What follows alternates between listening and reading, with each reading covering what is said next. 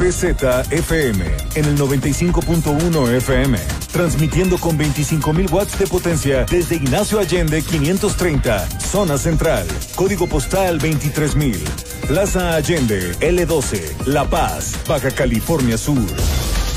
Heraldo Radio La Paz, una estación de Heraldo Media Group.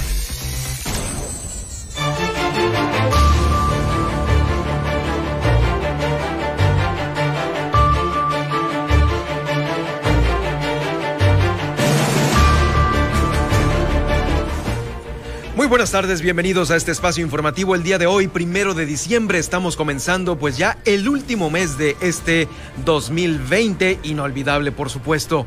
Este lunes 30, eh, el día de ayer, terminó oficialmente la temporada de lluvias y ciclones tropicales para el Pacífico mexicano. Por lo pronto, el Frente Frío número 17 está ocasionando bajas eh, temperaturas en todo el territorio de Baja California Sur. Seguirán descendiendo estas, con un total de 39 medallas, de las cuales 18 son de oro. La selección de Baja California Sur logró el título en el Campeonato Nacional de Pista en Aguascalientes. Reconoce la Alianza Comunitaria de Baja California Sur la participación del gobierno en el programa alimentario emergente por esta pandemia. El Estado ha sido seleccionado para participar dentro del Proyecto Nacional Integración de Criterios de Conservación de la Biodiversidad en el Sector Turístico de México. La coordinadora de programas federales, Janssen Weissenbauch, nos explica sobre estas acciones de cierre de fin de año eh, para los trabajadores del gobierno federal aquí en el Estado. También en información del municipio de Los Cabos, Guillermina de la Toba nos dará a conocer las restricciones y los accidentes que persisten. Eh, todavía ya hay arrancones clandestinos, los cuales ya están poniendo ojo puntual las autoridades. 77 eh, reportes de violencia familiares con lo que está cerrando el mes de octubre. La Secretaría de Marina, por lo, tanto, por lo pronto aquí en la capital, rescató un kayakista que se quedó a la deriva. Rubén Muñoz también eh, da a conocer los trabajos del Ayuntamiento de La Paz, la planta de tratamientos eh, que pues está solicitada por el Ayuntamiento para que sea operada por este mismo. Con esto nos vamos a ir este primero de diciembre, esta tarde de noticias, aquí en el Heraldo Radio La Paz.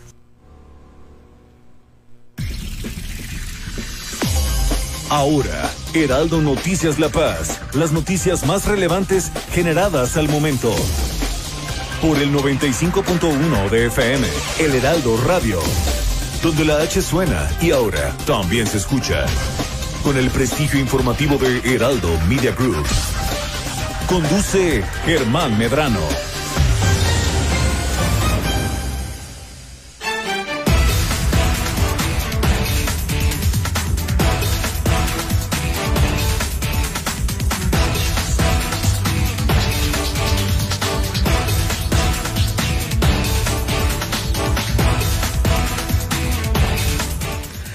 Muy buenas tardes, bienvenidos al Heraldo Radio La Paz 95.1 de FM. Soy Germán Medrano, me da mucho gusto saludarle el día de hoy. Bueno, como si estuviéramos iniciando semana nosotros, nada más nosotros, porque no tuvimos eh, noticiero el día de ayer, tuvimos eh, algunas fallas técnicas, les eh, pues ofrecemos disculpas. Sin embargo, pues ya estamos listos para esta emisión que inicia hoy, primero de diciembre, pues se acabó el año.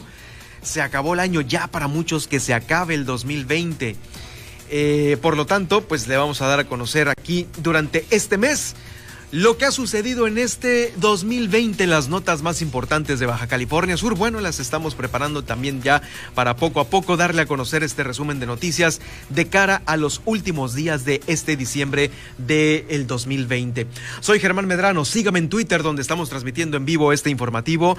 Estoy a sus órdenes en la cuenta arroba Germán Medrano en Twitter. Ahí podrá eh, darme sus comentarios, también sus denuncias y sus quejas. De igual manera estamos transmitiendo en vivo en Facebook en Germán Medrano Nacionales, usted podrá accesar a esta gran plataforma donde también el podcast de este informativo quedará ahí para que usted lo, puede, lo pueda checar más tarde si es que no alcanza a concluir la hora con nosotros. O también lo invito para que también eh, entre al podcast a los podcasts de las plataformas iHeartRadio, también estamos en Spotify y la última en iTunes. Ahora sí, ya no me falla ninguna. Eh, también la bienvenida se las da Kitsia Cardosa, quien se encuentra en los controles técnicos. Y bueno, vamos a iniciar con este, el clima que ya está cambiando en Baja California Sur. El pronóstico del tiempo en el noticiero Heraldo.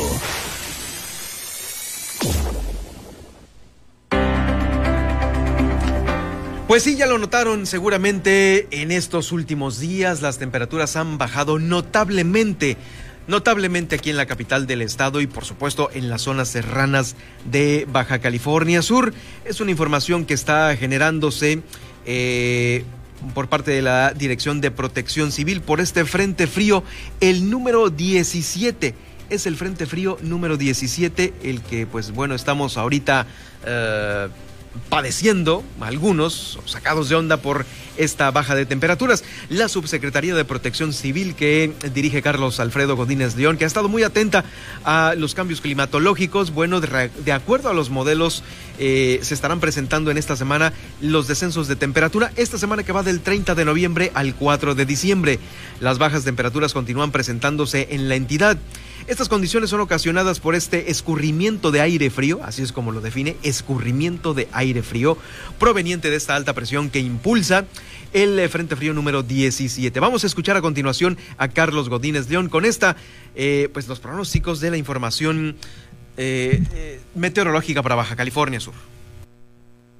Frente Frío número 17 estaría dejando un periodo de bajas temperaturas para la entidad. El municipio de Mulegé presentaría temperaturas mínimas promedio de 6 a 8 grados centígrados, pero para la zona del litoral costero las temperaturas pudieran ser de 13 a 15 grados centígrados y promedio de 24 a 27 grados como temperatura máxima. Para el municipio de Comondú la temperatura mínima puede ir de los 6 a los 8 grados centígrados y de 22 a 24 grados en las localidades del litoral costero. Loreto, temperaturas mínimas promedio de 13 a 15 grados y entre 6 a 8 grados en la zona de la serranía. Para el caso de los municipios de La Paz y Los Cabos, la temperatura será un poco más amigable, con una temperatura mínima de 14 a 16 grados centígrados, con un descenso de hasta 10 a 12 grados centígrados en la zona de sierras y cuencas. Ese Godínez, bueno, dándonos la, el pronóstico, el pronóstico de las temperaturas. Fíjese que también aunado al descenso de temperaturas, déjeme decirle que la presencia de viento, pues se va a presentar en el estado, aquí en la capital del estado lo hemos visto en las últimas horas, son vientos de entre 40 y 60 kilómetros por hora, lo que pues harán que la sensación térmica sea aún mucho menor. Por lo que ahí está el llamado a todos para que en las comunidades pesqueras principalmente verifiquen con las autoridades locales las condiciones climáticas y no se expongan a un mal tiempo que podría resultar con consecuencias lamentables. Se deben de extremar los cuidados a la salud en, eh, a la salud en todas las familias, aquellas personas que también presentan mayor grado de vulnerabilidad. Ahí hay que estar muy atentos, al igual que los otros grupos de riesgo, menores de edad, mujeres embarazadas. Ya lo sabe, hay que estar atentos. Otra información que también dio a conocer Carlos Alfredo Godínez León es que eh, el día de ayer Concluyó finalmente la temporada de lluvias y ciclones tropicales para el Pacífico, esta que inició el pasado 15 de mayo y fue benévola para Baja California Sur. ¿Por qué? Porque no se presentaron fenómenos que causaran más daños significativos. Recordemos que eh, la actividad empezó antes del inicio de la temporada.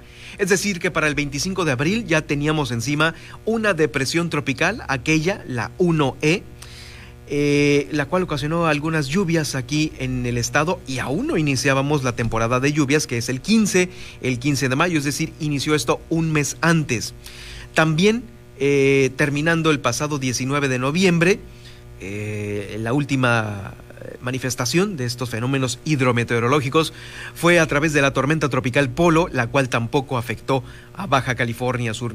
En este periodo de lluvias y tormentas, en total fueron 16 ciclones correspondientes eh, a los nombres, bueno, fueron de estos 16, 12 fueron tormentas tropicales y 4 huracanes.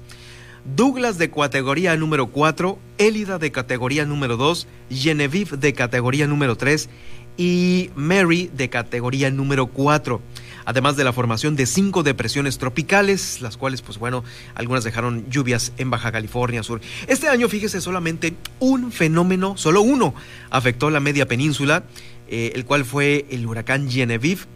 Tuvo categoría número uno y no tocó tierra, tuvo un acercamiento a la península, a tierra, de 70 kilómetros al suroeste de Cabo San Lucas. Dejó precipitaciones puntuales, algunas significativas que ocasionaron eh, inundaciones allí en Los Cabos de hasta 280 litros por metro cuadrado. Eh, recordará ustedes estas imágenes de Cabo San Lucas donde sí eh, hubo estas inundaciones.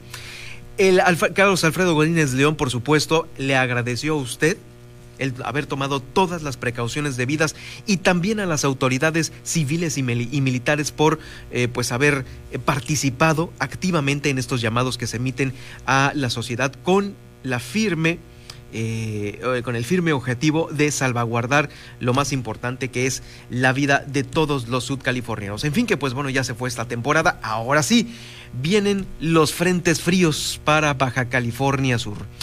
Eh, estaremos, estaremos muy atentos. Oigan, también algo muy destacable para nuestro estado es que regresaron los campeones, los deportistas al estado con 39 medallas, de las cuales 18 son de oro.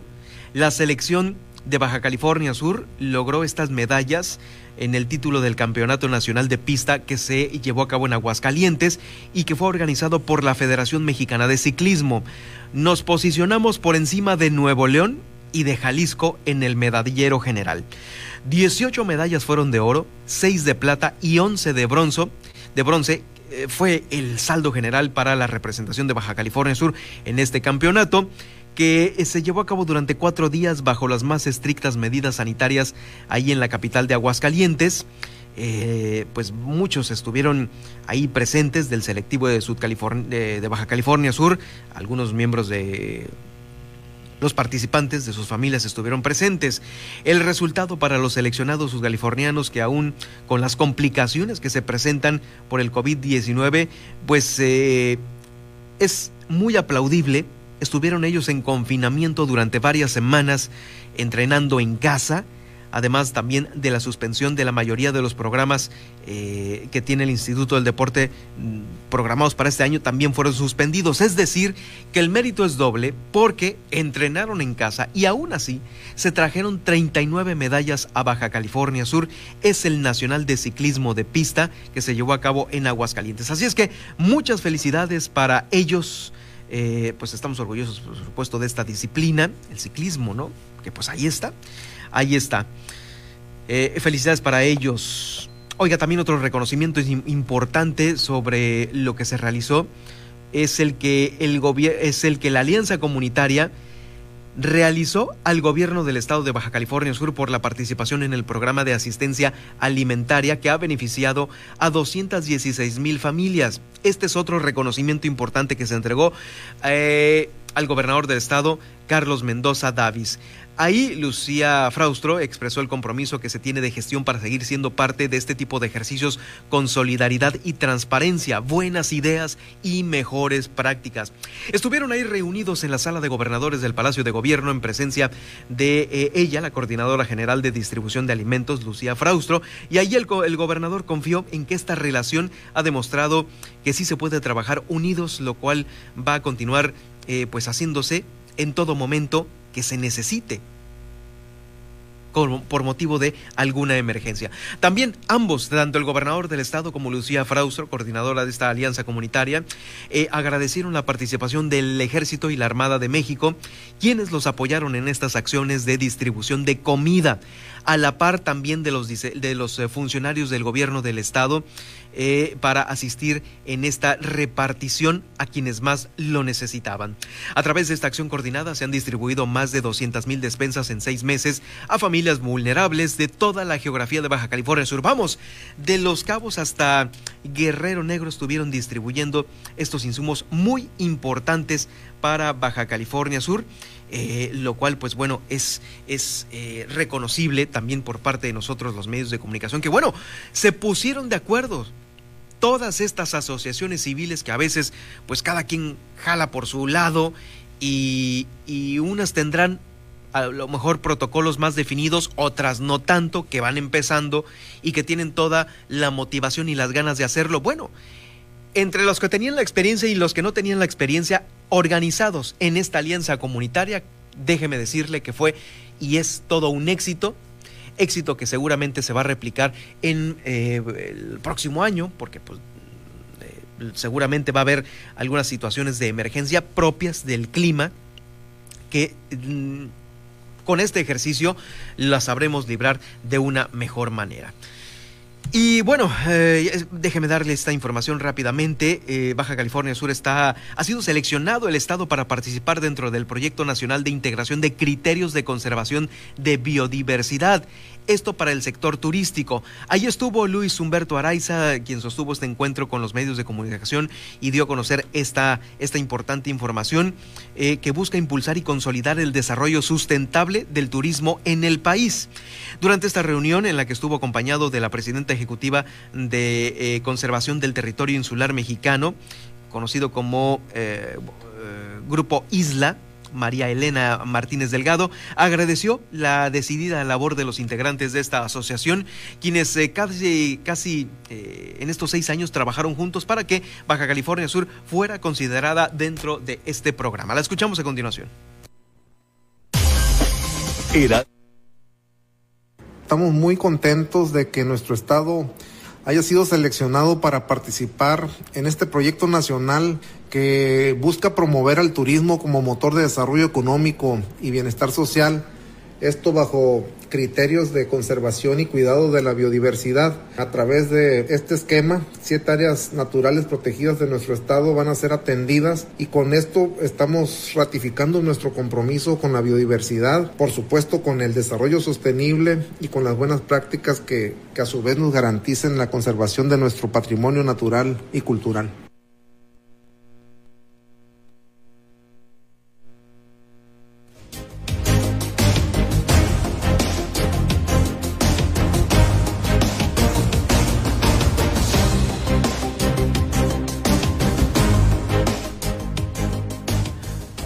Luis Araiza, quien el secretario de Turismo, pues dando a conocer este agradecimiento por este programa.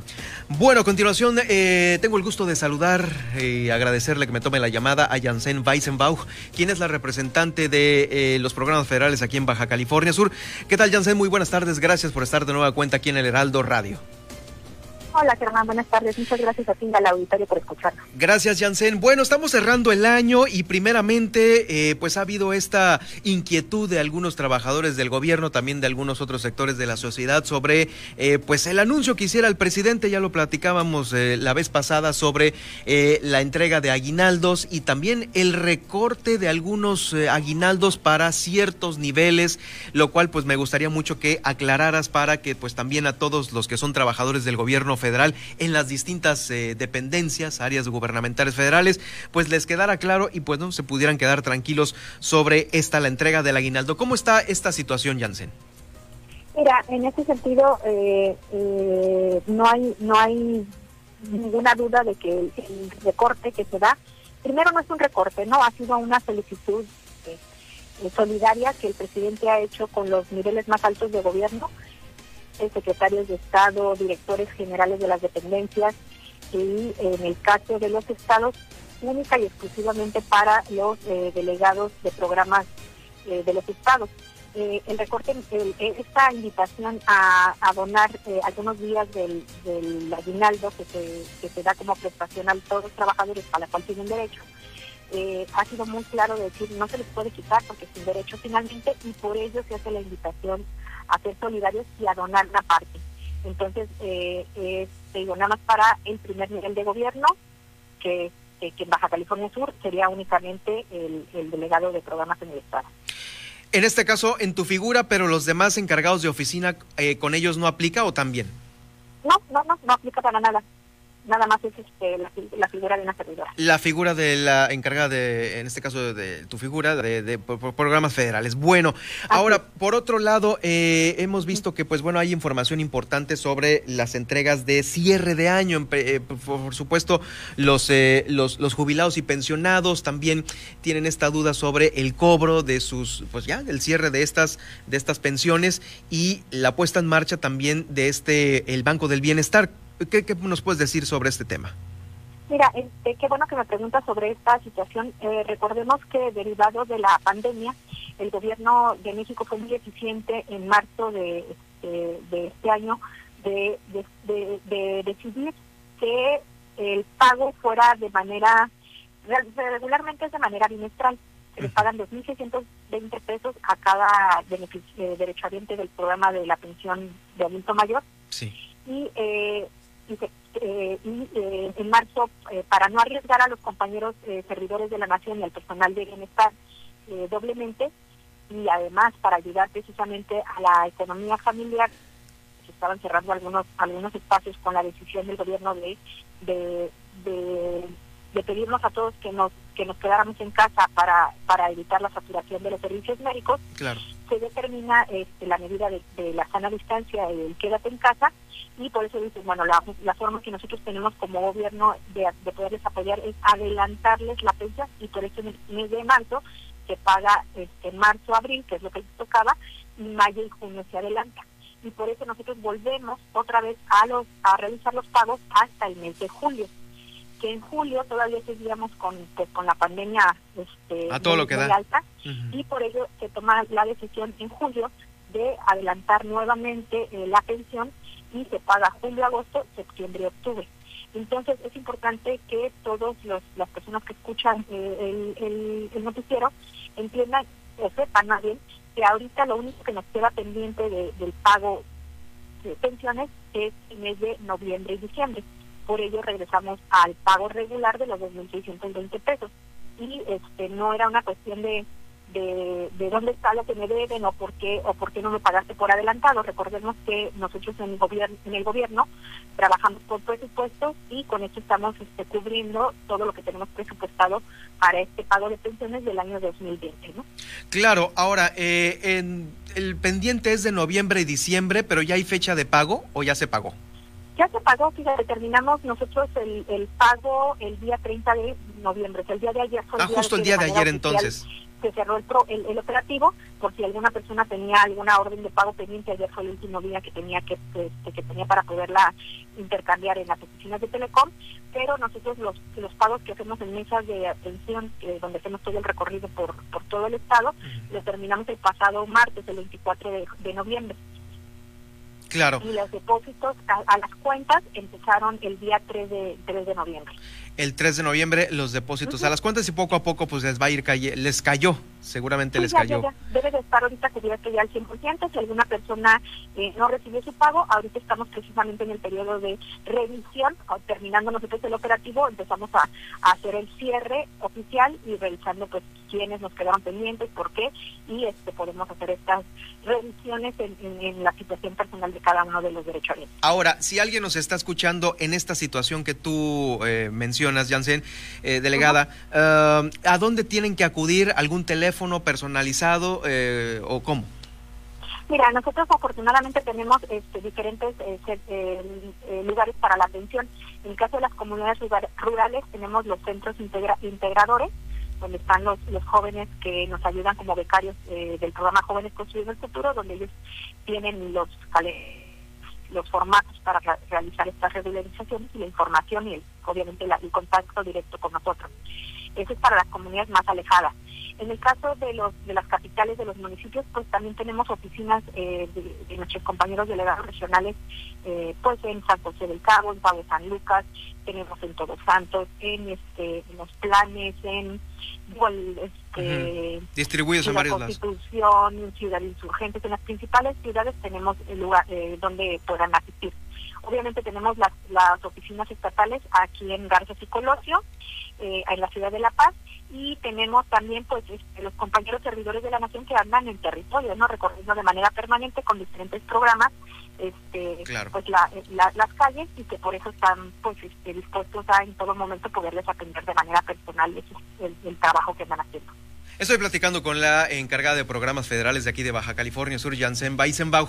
Hay varios programas también que no sé si ya cerraron completamente en este 2020, eh, delegada. En este caso está el programa de seguro de vida de jefas de familia, también está el de las becas Benito Juárez, está también el programa de Bien Pesca. En fin, que hay varios. ¿Ya todos cerraron o todavía hay algunos que están por, por cerrar y que vayan a recoger estos, estos beneficios?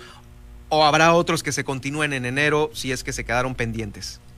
Ok, me, regreso un poquito porque no terminé de contestar la cuestión del Banco de Bienestar, que también ha generado este, mucha expectativa, ah, okay. no solamente por los servicios este, que va a prestar, sino porque también pues, este, será como una fuente de, una, opción de empleo no en estos momentos tan difíciles que, tenemos de, la situación económica. Y en el caso del Banco de Bienestar, eh, para Baja California Sur se, eh, se estableció que, que se iban a instalar nueve, nueve bancos. Nueve bancos. De esos nueve bancos eh, ya están por cerrar el último, el noveno, que, que fue el que empezó más, más tarde porque ese predio era del ayuntamiento y se tuvieron que hacer todas las gestiones que le agradecemos ahí al, presidente municipal y al, y cabildo habernos donado un, predio para la construcción en Vizcaíno, que lo considerábamos un, banco muy importante por el punto en el que se encuentra geográficamente. Claro. Y este, esto ya, ya nos estaban anunciando que ya estaba por, por terminar su, su construcción. Sin embargo, es importante que las personas este, que nos escuchan eh, sepan que en el caso del Banco del Bienestar, recordemos que era un banco muy chiquito, este, antes se llamaba Bansesis, que solamente en Baja California Sur había una sucursal muy pequeñita y que así como lo veíamos en Baja California Sur, porque estaba en todo el país, derivado de ello es un banco que todavía cuenta con un presupuesto muy muy limitado, con muy poco personal, con, este, con un sistema, un soporte informático para brindar servicios todavía muy limitados. En el mes de mayo nosotros asistimos a, este, a una reunión precisamente con el presidente y en ese tiempo el compañero Rabindranath, que era el, responsable, ahora es la compañera Diana, quien nos decía que, este, que estaban en las gestiones precisamente, digo Mario, ¿no? Para que sepa la, la audiencia, que estaban en las gestiones para, eh, para instalar un nuevo sistema de soporte informático que este, le diera abasto a, a las 2.700 sucursales que se plantean en dos años eh, en todo el país. Finalmente la proyección tiene que ser pues a, a, mediano plazo, ¿no? Para atender toda la necesidad que se va, se va a hacer. Entonces, ese, es esa situación, la cuestión del, del presupuesto, de la contratación del, del personal humano, del recurso humano y del y de la del sistema informático lo que ha este, limitado la puesta en marcha de dichos bancos, no no nada más es la infraestructura, la construcción, sino lo que va a soportar los movimientos financieros del banco, porque pues la idea es que no solamente se atiendan los programas sociales a través de, ese de esa institución brindar todos los servicios que brinda la banca comercial. Sí, los servicios de este, banca múltiple, exactamente. Entonces, la, la construcción del último eh, banco, que es el de Vizcaíno, ya está por, por, ya por finalizar. Sin embargo, la puesta en marcha todavía depende de este sistema, de esta plataforma nacional para que se lance. Eh, seguramente ya va a cruzar al año que entra esta, este lanzamiento, ¿no? Así es, esperamos que este, habían señalado que en octubre, pero recordemos que con la con la cuestión de, de, la pandemia, pues muchos de las de los programas que nosotros traíamos, este, la planeación que se traía de, la apertura de varios programas, pues no se pudo concretar, ¿no? En esta idea me, me, adelanto a señalarte que hay otro programa que era el de Internet para Todos, que también se, se, se retrasó, que la idea también era que en agosto se pudiera poner en marcha, sin embargo, ya también se está avanzando, ahorita sobre todo por la necesidad de las comunidades de, que jóvenes y, niños estén conectados para recibir sus clases, trabajando ya también en la, en la, en la puesta en marcha de este programa de Internet para todos. No tenemos aún este, un, plan definido, se están haciendo las valoraciones porque una parte será atendido a través de Comisión Federal de Electricidad y otra parte este, que será, era muy pequeña, eh, por, no recuerdo si comisión era la más fuerte, hoy no, ya me metí en, problemas porque no me acuerdo exactamente quién era la otra, pero son dos, dos días por las que se va a satisfacer el este, internet. La demanda de internet. Sí. Y, este, y, la principal fuente de la, de la, de la información será, será la Comisión Federal, ¿no? Se busca que, que empiece a dar también ese, ese sí, ahí, eh, es algo muy bueno para todos. Claro, es todo un tema, ¿no? Creo que es la banda de ellos, tienen una línea, como le dicen, negra, una banda negra, donde ahí también los datos circulan a través de Comisión Federal y de estas líneas de energía. Bueno, entonces este que estaba para agosto todavía está pendiente, es, digamos que eso de, de, los más importantes por el Internet que tiene que llegar a estas poblaciones, que seguramente hasta satelitalmente puede, puede haber en algunas otras, ¿no? O sea, de, como, como sea lo están viendo, ¿no? Por comisión, por satélite, como sea. Y final... en el caso de las comunidades se busca la, instalación de algunas antenas para que por lo menos en lo que son los centros integradores, que son nuestros puntos de, atención, se pueda tener este la, el servicio para la comunidad. Ok, este también se cruza el año que entra a principios, ¿no? Pues que ya el retraso por la pandemia es, es, ya, ya nadie sabe, ¿no? Ahora sí que no les podemos echar la culpa a nadie, sino que es la misma pandemia. Sí, pero la, pues, la extraordinaria noticia que, que nos está dando hoy el presidente no es la cuestión de la apertura de todos los los servicios este a nivel nacional donde antes este, se, daban los servicios de, sobre todo los institutos especializados a través del Instituto de, Nutrición, por ejemplo, en la Ciudad de México, donde ya no va a existir un estudio socioeconómico, sino que ahora sí se pone la gratuidad este, plenamente no Sí, es la, es la apertura de los servicios médicos justamente para quien lo necesite. Bueno, eh, y ya, ya, ya estamos a punto, con el tiempo encima, eh, delegada.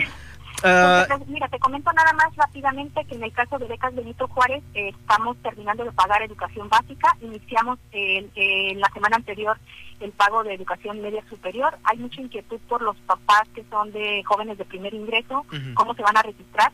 A partir del día 9 de diciembre se tienen que registrar a través de la plataforma Azteca Bienestar para que puedan recibir este sus pagos. Se crea una cuenta digital y por ese medio se les va a hacer llegar los pagos me preguntabas qué clientes de pagos había. Ahorita estamos quedando solamente este activo con, con, esta con este programa del pago de las becas y se entrega de algunas tarjetas de jóvenes escribiendo el futuro y algunas tarjetas de personas con discapacidad que este, que venían pues, como en una etapa diferente al, al pago, que esos ya los terminamos y están recibiendo su, su apoyo en, días próximos.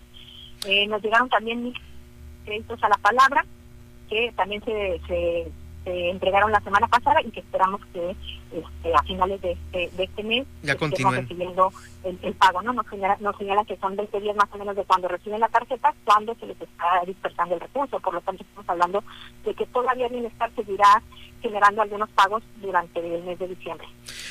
Pues bueno, ahí está eh, partes, eso es que es muchísima la información también que poco a poco está fluyendo y cayendo aquí con nosotros en el Heraldo Radio. Te invito para que eh, estemos en contacto porque todavía se viene la sequía eh, delegada y pues bueno, también el apoyo a los productores. Veo que aquí hay algunas cantidades y no sé si ya estén aterrizadas a Baja California Sur, pero eso ya lo veremos en, en, en el próximo entrevista, si me lo permites. Claro que sí, estamos abiertos para informar todo lo que sea necesario de la población. Muchísimas gracias y eh, pues estamos al pendiente. Gracias, eh, delegada. Hasta luego. Hasta luego es la delegada de programas federales, la encargada de programas federales aquí en Baja California Sur, Janssen Weizenbach, eh, pues eh, dándonos a conocer el cierre de los programas, los más importantes y por supuesto también los proyectos más importantes para el 2021 que están pendientes, el Internet y por supuesto también eh, el Banco del Bienestar que usted nos daba, nos preguntaba estas dudas a través de las redes sociales. Bueno, vamos a una pausa rápidamente y ya regreso con más información. Heraldo Noticias La Paz, 95.1 de FM.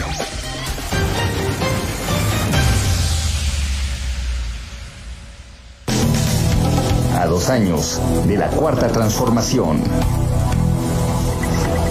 Los procesos penales en contra de Genaro García Luna, Emilio Lozoya y Rosario Robles han ocupado la atención del presidente Andrés Manuel López Obrador, quien ha expresado su opinión en diferentes momentos. En los tres casos, ha mencionado que es una muestra de la corrupción que prevaleció en pasadas administraciones. Recientemente, comentó que la decisión del ex titular de la Sol de convertirse en testigo colaborador no debe ser pretexto para fabricar culpables. Creo que es muy bueno el que se utilice este mecanismo. Nada más que debe de procurarse primero, pues el que no eh, signifique acusar sin fundamentos, sin pruebas. A dos años de la cuarta transformación. Heraldo Radio La Paz con la H que sí suena y ahora también se escucha.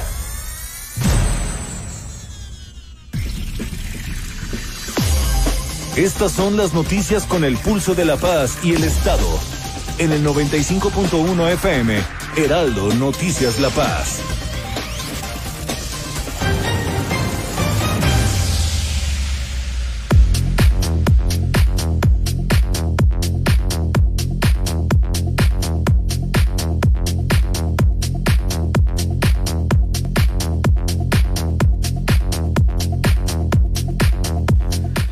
Estamos de vuelta en este informativo, son las 2 de la tarde con 34 minutos, 2 con 34. Bueno, tuvimos de visita aquí al embajador de Estados Unidos, quien ha reconocido con éxito esta recuperación del turismo en Los Cabos. Es el embajador de Estados Unidos en México, Christopher Landau, y también el cónsul general de Estados Unidos en Tijuana, Sue Sarnio. Estuvieron, estuvieron de visita por Baja California Sur y bueno, ahí en la cuenta de Twitter del embajador Christopher Landau dijo lo siguiente, disfrutando de la belleza de los cabos Baja California Sur con mi familia. Muy importante apoyar la recuperación de la gran industria turística en este estado deslumbrante Así, así lo comentó el embajador Christopher Landau en sus redes sociales, hablando de Baja California Sur y posteando algunas fotografías con su familia, efectivamente. Y pues bueno, ya saben, los atardeceres, el mar de nosotros, los cactus representativos de estas postales, increíble. Pues ahí estuvieron haciendo esta inspección personal sobre los diversos aspectos del destino en materia de bioseguridad que han destacado como ejemplo a nivel internacional, sí, aquí desde Los Cabos han destacado como ejemplo a nivel internacional en este año de los más retadores para el turismo. Se constató el trabajo coordinado entre los sectores públicos y privados. Eh, haciendo pues eh, una, eh, un gran trabajo eficiente con experiencia para que las personas viajen más seguras a México, en este caso pues sus connacionales, los norteamericanos. Eh, se concretaron importantes reuniones con la visita de ellos dos, con empresarios y representantes de los sectores públicos y privados en materia de bioseguridad inversión y otros aspectos económicos bilaterales relevantes para México y Estados Unidos. Ahí estuvo la participación, por supuesto, en primera fila de Luis Humberto Araiza, el secretario de Turismo, y también el presidente del Consejo de Administración de Hoteles de Los Cabos, Mauricio Salicrup. También estuvo eh, el presidente de la Canirac, de eh, de aquí, de Los Cabos, Gianmarco Vela, y por supuesto el director general del Fideicomiso de Turismo de Los Cabos. Bueno, pues eh, puros, puros grandes ahí en el turismo atendiendo al, al eh, embajador de Estados Unidos en México, Christopher Landú, y al cónsul general de Estados Unidos en Tijuana, Sue Sarnio. Bien por ello, bien por ello. Por lo pronto, bueno, ya que estamos en Los Cabos, nos quedamos ahí a hacer este recorrido por los municipios. Fíjese que el tesorero general de Los Cabos, Rigoberto Arce, está dando a conocer que derivado de las finanzas sanas de Los Cabos estará ya garantizando la erogación de 150 millones de pesos para el pago de aguinaldos a la base trabajadora. Escuchamos a continuación a Rigoberto Arce, tesorero de Los Cabos. Tenemos ya garantizado, ya las proyecciones nos dan que vamos a tener la suficiencia financiera. Para el cierre del ejercicio tenemos un requerimiento solamente de sueldos, salarios y prestaciones y aguinaldos de 150 millones de pesos. Y para cerrar el mes de noviembre tendremos que tener aproximadamente 35 millones de pesos para los sueldos y salarios.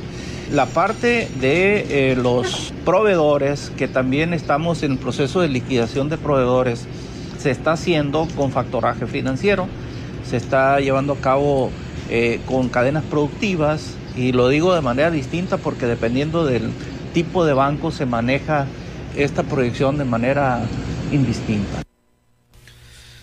Ahí está el tesorero de los cabos dando dando a conocer esta, este, pues este dato importante también para los trabajadores. Son tiempos esta semana, son tiempos de eh, aterrizar eh, los datos para los trabajadores.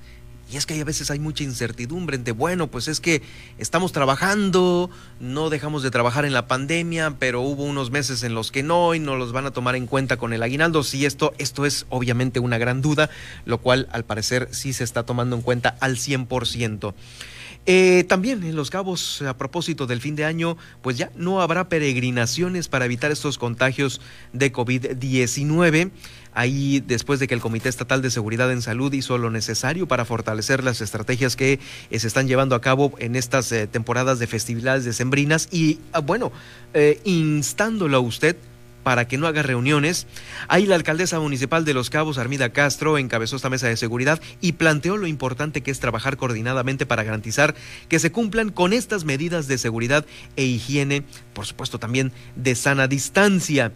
Eh, esta decisión cuenta con el respaldo de las autoridades eclesiásticas porque mucho tienen que ver ahora con la, celebración eh, de este 12 de diciembre, Día de la Virgen, y también mm, algunas otras que son de tradición, las fiestas eh, de algunos eh, santos eh, patrones allá de los cabos, las peregrinaciones con familias y amigos, todo ello para que no se continúen con los contagios de COVID-19. La escuchamos a continuación en pláticas que ha tenido ya las direcciones de protección civil, la dirección de salud y por supuesto la mesa de seguridad en salud se suspende este año de forma pues bueno, extraordinaria, única como ha sido todo este año 2020, las peregrinaciones, por favor, a todos eh, los ciudadanos que año con año han hecho suya esta tradición, esta bonita tradición de ir y visitar a la Virgen y hacer una peregrinación en familia, generalmente con amigos. Eh, les estamos informando que este es un acuerdo que se toma con las autoridades eclesiásticas, el cómo se van a poder conducir en esta ocasión para quien quiera llegar y llevar una ofrenda, en este caso a la, Virgencita ahí en la comunidad de Miraflores, pues bueno, las reglas han cambiado, no, habla, no habrá espacios eh, ni eventos que generen reuniones de, de, mucha, de muchos ciudadanos. Así que, por favor, en los próximos días estaremos informando junto con las autoridades eh, de la Iglesia el cómo se va a recibir a quien quiera visitar a la Virgen, cuáles serán las reglas, cómo, y hay que acatarlas, cómo es que vamos a poder eh, permanecer con una movilidad inferior y diferente a lo que acostumbramos año con año. Así que por favor eh, sigan las recomendaciones. La alcaldesa Mira Castro, por supuesto, eh, invitando a todos para seguir estas recomendaciones. Vamos a más información puntual de Los Cabos con nuestra corresponsal allá en el municipio, Guillermina Latoba, quien ya se encuentra lista con el reporte de este primero de diciembre. Guillermina, ¿qué tal? Muy buenas tardes, adelante. Con la información eh, te comento que, bueno, pues el tema de los arrancones de vehículos en las pistas clandestinas están al parecer sin control. Este fin de semana en la zona de Miguel, en la carretera transpeninsular, ocurrió un accidente cuando una ambulancia circulaba por la zona y atropelló a una de las personas que se encontraba en el sitio. Por lo anterior, el director de Protección Civil, Eric Santillán, comentó que aun cuando se realizan operativos y están prohibidos, la gente sigue llevando este tipo de eventos. Escuchemos. Eh, nosotros vamos a estar, estado realizando los, los operativos y recorridos aleatorios. Este, ya lo que viene siendo eh, estrictamente en el tema de los arrancones, pues ya es responsabilidad civil. Hay que tomar en cuenta que estaban, están o están haciendo el ejercicio en una carretera federal en la cual tiene un cierto tráfico, una carga de tráfico. Eh, interrumpen completamente el tráfico. Desafortunadamente hubo un lesionado en el cual no debió de haber pasado desde el momento en que no se debió de haber hecho la carrera. Entonces, hay una responsabilidad civil que eso eso es lo que nos marca. Aparte hay que recordar que estamos en una temporada pandémica y este tipo de eventos no están permitidos. Entonces, eh, no podemos no podemos culpar a, alguien directamente cuando sí hay una corresponsabilidad por ambos por ambos lados. Eh, sí te lo comento como vehículos de emergencia es muy difícil y más cuando llevas este o trasladas a un paciente que pusiera, posiblemente pudiera estar en condiciones críticas este hubiera sido todo un desastre. Entonces, sí debemos de, acatar la indicación, debemos de ser más seres humanos, debemos de ser conscientes que no estamos para eso. La carretera transpeninsular no es para ese tipo de eventos y pues desafortunadamente hubo lesionados. Eh, pues como bien lo comenta el director de Protección Civil, estos eventos no están permitidos, aunado que obviamente pues, no se están no se están cuidando obviamente las, las medidas sanitarias, pues el, aglomeramiento de personas en estos eventos y obviamente que ponen en peligro, por supuesto, a todos en esta ocasión con este accidente que ocurrió precisamente en la carretera transpeninsular cuando se realizaba este tipo de arrancones, Germán. Sí, sí, sí, lamentable, eh, pues todo esta, esto que, pues, hijo, te comento que aquí en la capital del estado también ha habido arrancones, eh, algunos, eh, pues ya acá por la carretera al norte, y sí, es como si fuera la pista de carreras y no vemos que estén dándose sus vueltas la, la autoridad. Así es, Germán, pues que pues, realizar operativos más fuertes y también hacer conciencia entre la misma población. Y en otro tema, te comento que durante la reunión de seguridad que se realizó eh, la tarde, el mediodía de esta de este martes, eh, en el marco de, pues, del Consejo Coordinador de los Cabos, el director de la Corporación Municipal, eh, Juan José Zamorano, dio a conocer que los reportes de violencia familiar van en incremento. Eh, comentaba que, de acuerdo a las estadísticas, estos reportes ya están superando los demás hechos delictivos. comentó que tan solo en noviembre cerró con 77 casos, situación que dijo es preocupante ante el repunte, por lo que las medidas y las estrategias que se acordaron implementar pues serán campañas precisamente para erradicar la violencia en los hogares. Mira, en general, en general, este, bajaron todos los, este, los delitos. Este, solamente el, el, el que no tuvimos una, una variación significativa fue en robo a casa habitación en el mes de de octubre fueron 33 incidentes, en este mes fueron 32, hubo un, caso menos, pero tenemos que seguir trabajando en eso. Y, este, y sí, como te comentaba, muy significativo eh, las llamadas al C2 en función de la atención por problemas de violencia familiar, en el que tuvimos en el mes de octubre fueron 55 casos y en el mes de noviembre fueron este, 77 casos. Entonces es un tema que es preocupante y que, y que bueno, tendremos que seguir trabajando. Es es difícil incidir, incidir al interior de, los, de las casas, pero pues tenemos que hacer este, nuestro mejor esfuerzo para a través de campañas sociales, a través de la unidad de, violencia este, familiar y equidad de género en, nuestra corporación y, haciendo la invitación, por eso en estas mesas tan importante que cada una de las asociaciones se sumen a, hacer campañas de esta difusión en el que, en el que todos este, eh, digamos así, repudiemos ¿no? la violencia hacia todas las personas, pues tendrá que tener un, eh, tendrá, que, reforzarse para tener un, un mejor número para, para próximos meses.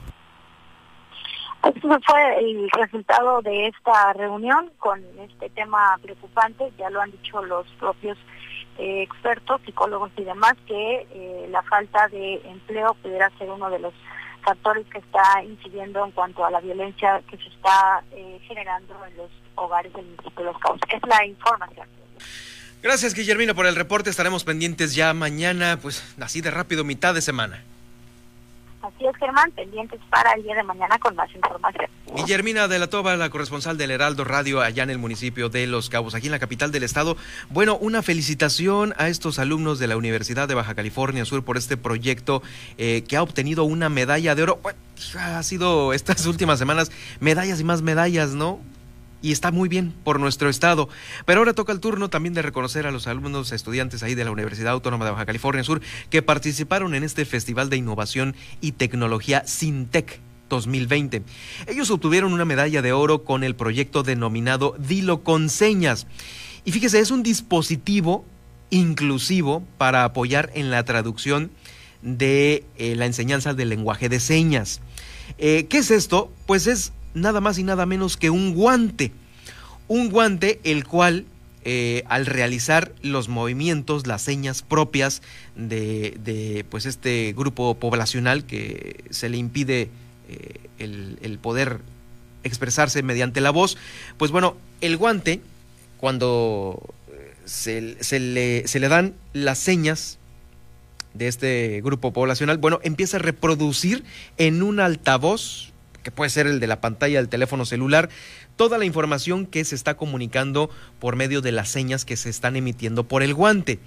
Eh, pretende apoyar a este sector de la población que tiene dificultades o que le es imposible una comunicación verbal, porque según cifras del INEGI, tan solo en nuestro país existen aproximadamente 694 mil personas con déficit auditivo mientras que la mayor parte de la población desconoce por completo la lengua de señas mexicana.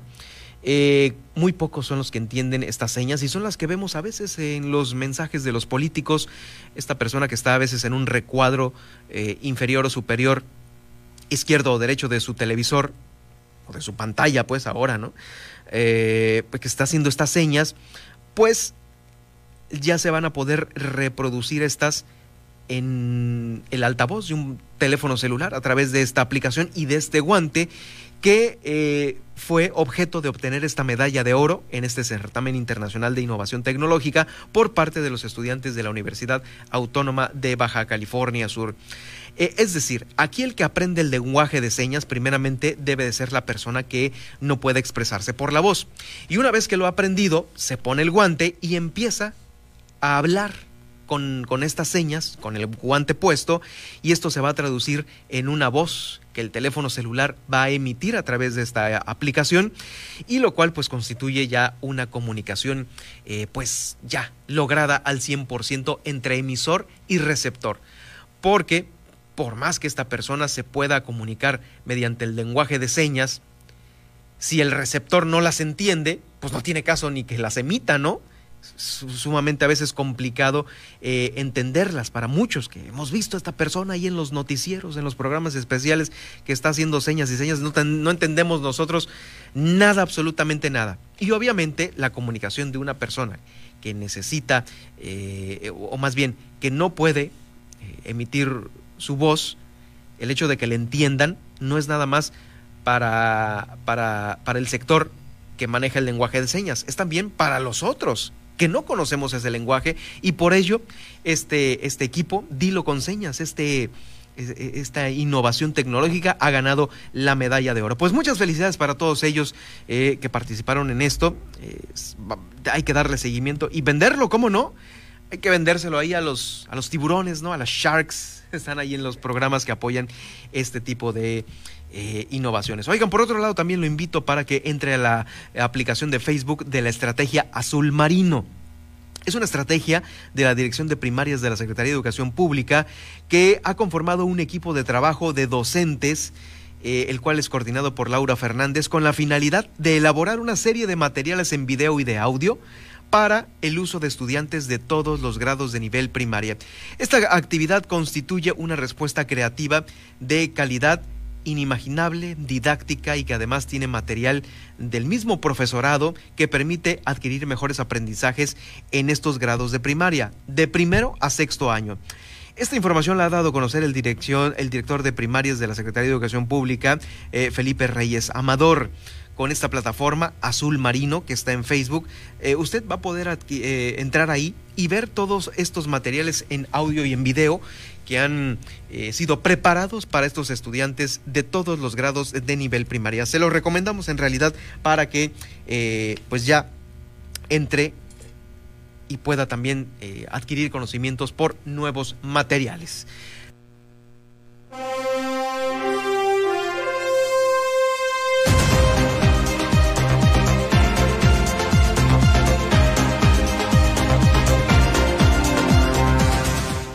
Ya nos estamos yendo de esta emisión, de este inicio de mes primero de diciembre. Gracias por habernos acompañado.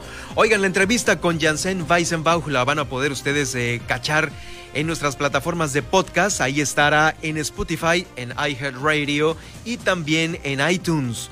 Eh, por supuesto en Facebook estará, al igual que la transmisión de este informativo completo a través de mi página Germán Medrano Nacionales, esto en Facebook, por si usted gusta informarse más tarde de lo transmitido el día de hoy aquí a través del Heraldo Radio La Paz 95.1. También lo invito para que me siga en Twitter en eh, arroba Germán Medrano.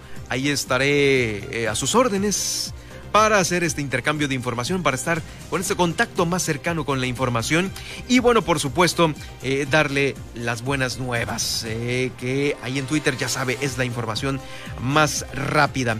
Eh, no nos, estamos tratando de hacer contacto también con, con Carla González Gabarain, Carla González Gabarain, quien es nuestra compañera aquí de Leonardo Radio, nuestra colaboradora ¿Quién nos va a dar a conocer, pues bueno, este adelanto para el día de mañana? ¿La tenemos?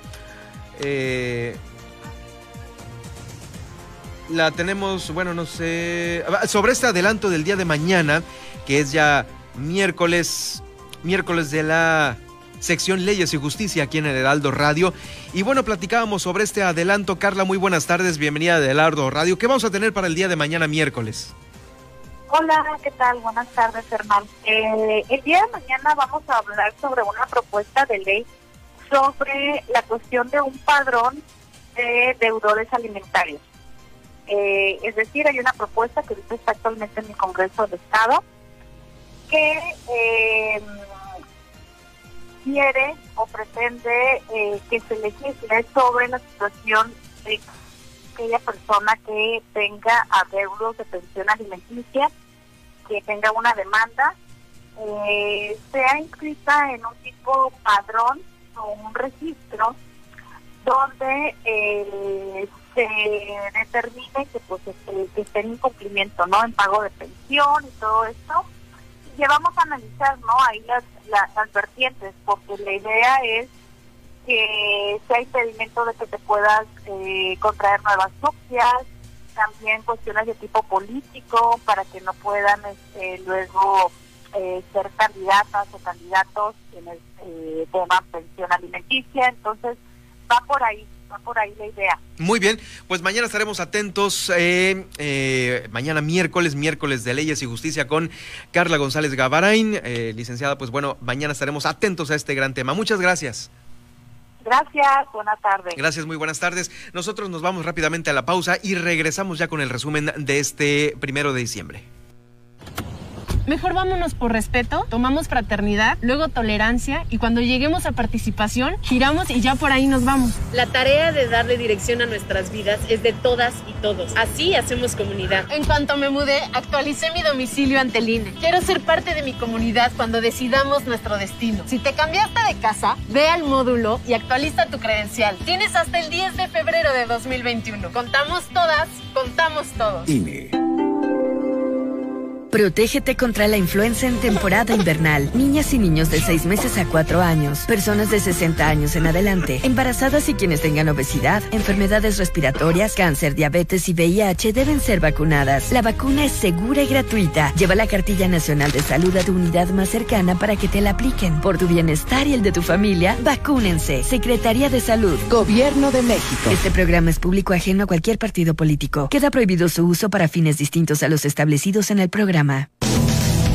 A dos años de la cuarta transformación. El presidente Andrés Manuel López Obrador se colocó al frente de la polémica cuando en abril, en plena etapa de ascenso de contagios de coronavirus, afirmó que la crisis sanitaria le vino como anillo al dedo y serviría para afianzar los planes de su cuarta transformación. Y vamos a salir fortalecidos porque no nos van a hacer cambiar en nuestro propósito de acabar con la corrupción y de que haya justicia en el país. Por eso vamos a salir fortalecidos. O sea que nos vino esto como anillo al dedo. A dos años de la cuarta transformación.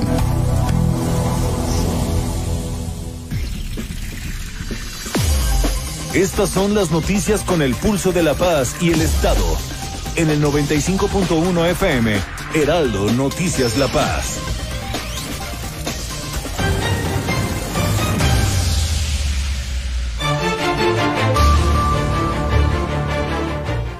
Concluyó la temporada de huracanes 2020 y ahora damos paso a las bajas temperaturas que ya se están dejando sentir en el territorio sudcaliforniano con el Frente Frío número 17. Un total de 39 medallas, de las cuales 18 son de oro, ha ganado la selección de Baja California Sur en el Campeonato Nacional de Pista en Aguascalientes. Reconoce la Alianza Comunitaria de Baja California Sur la participación del gobierno del estado en el programa alimentario emergente por la pandemia. Baja California Sur ha sido el estado seleccionado para participar dentro del proyecto nacional Integración de Criterios de Conservación de la Biodiversidad en el sector turístico de México. Además, la coordinadora de programas federales nos explicó sobre las acciones de cierre de fin de año, el Banco del Bienestar y, por supuesto, también eh, los pagos a jubilados y pensionados. Esto lo podrá usted escuchar en el podcast del Heraldo Radio en las diferentes plataformas. También en el municipio de Los Cabos, 77 reportes de violencia familiares, con lo que está cerrando el mes de octubre. La Secretaría de Marina rescató un kayakista que se quedó de varado aquí en la Bahía de La Paz. Reducen reproducen en altavoz de un celular las señas que eh, generará un guante para eh, personas con deficiencia auditiva. Eh, aquellas personas que se les impide hablar, pues bueno, este, este será una muy buena solución un proyecto de la Universidad Autónoma de Baja California Sur de los estudiantes. Azul Marino también una serie de materiales en video y audio eh, de, para uso de todos los grados de nivel primaria es el que estará ya en la plataforma de Facebook. Con esto nos vamos a despedir el día de hoy, lo espero mañana en punto de las 2 de la tarde. Soy Germán Medrano, se quedan con Javier Solórzano y la radiografía a nivel nacional en el, Heraldo Radio 95.1. Muy buenas tardes.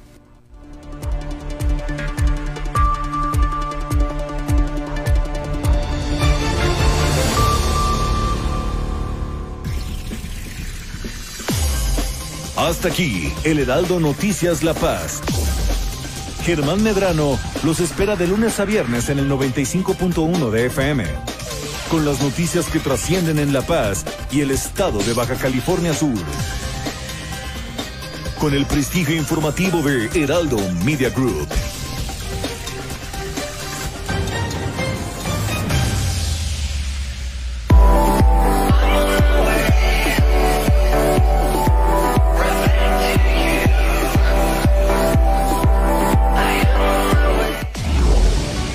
Tarde a tarde, lo que necesitas saber de forma ligera, con un tono accesible. Solórzano, el referente informativo.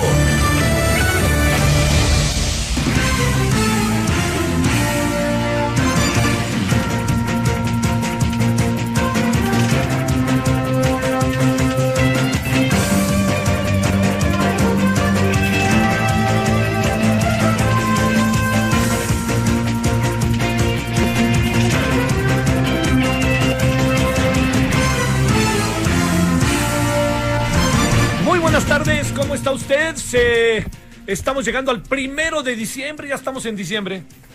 Así de fácil. Este, con 30 días de noviembre, 31 de diciembre, colorín colorado, este año se ha acabado. ¿Qué año, qué año, no? No va a cambiar en automático el primero de enero, ¿eh? No nos hagamos ilusiones ni andemos diciendo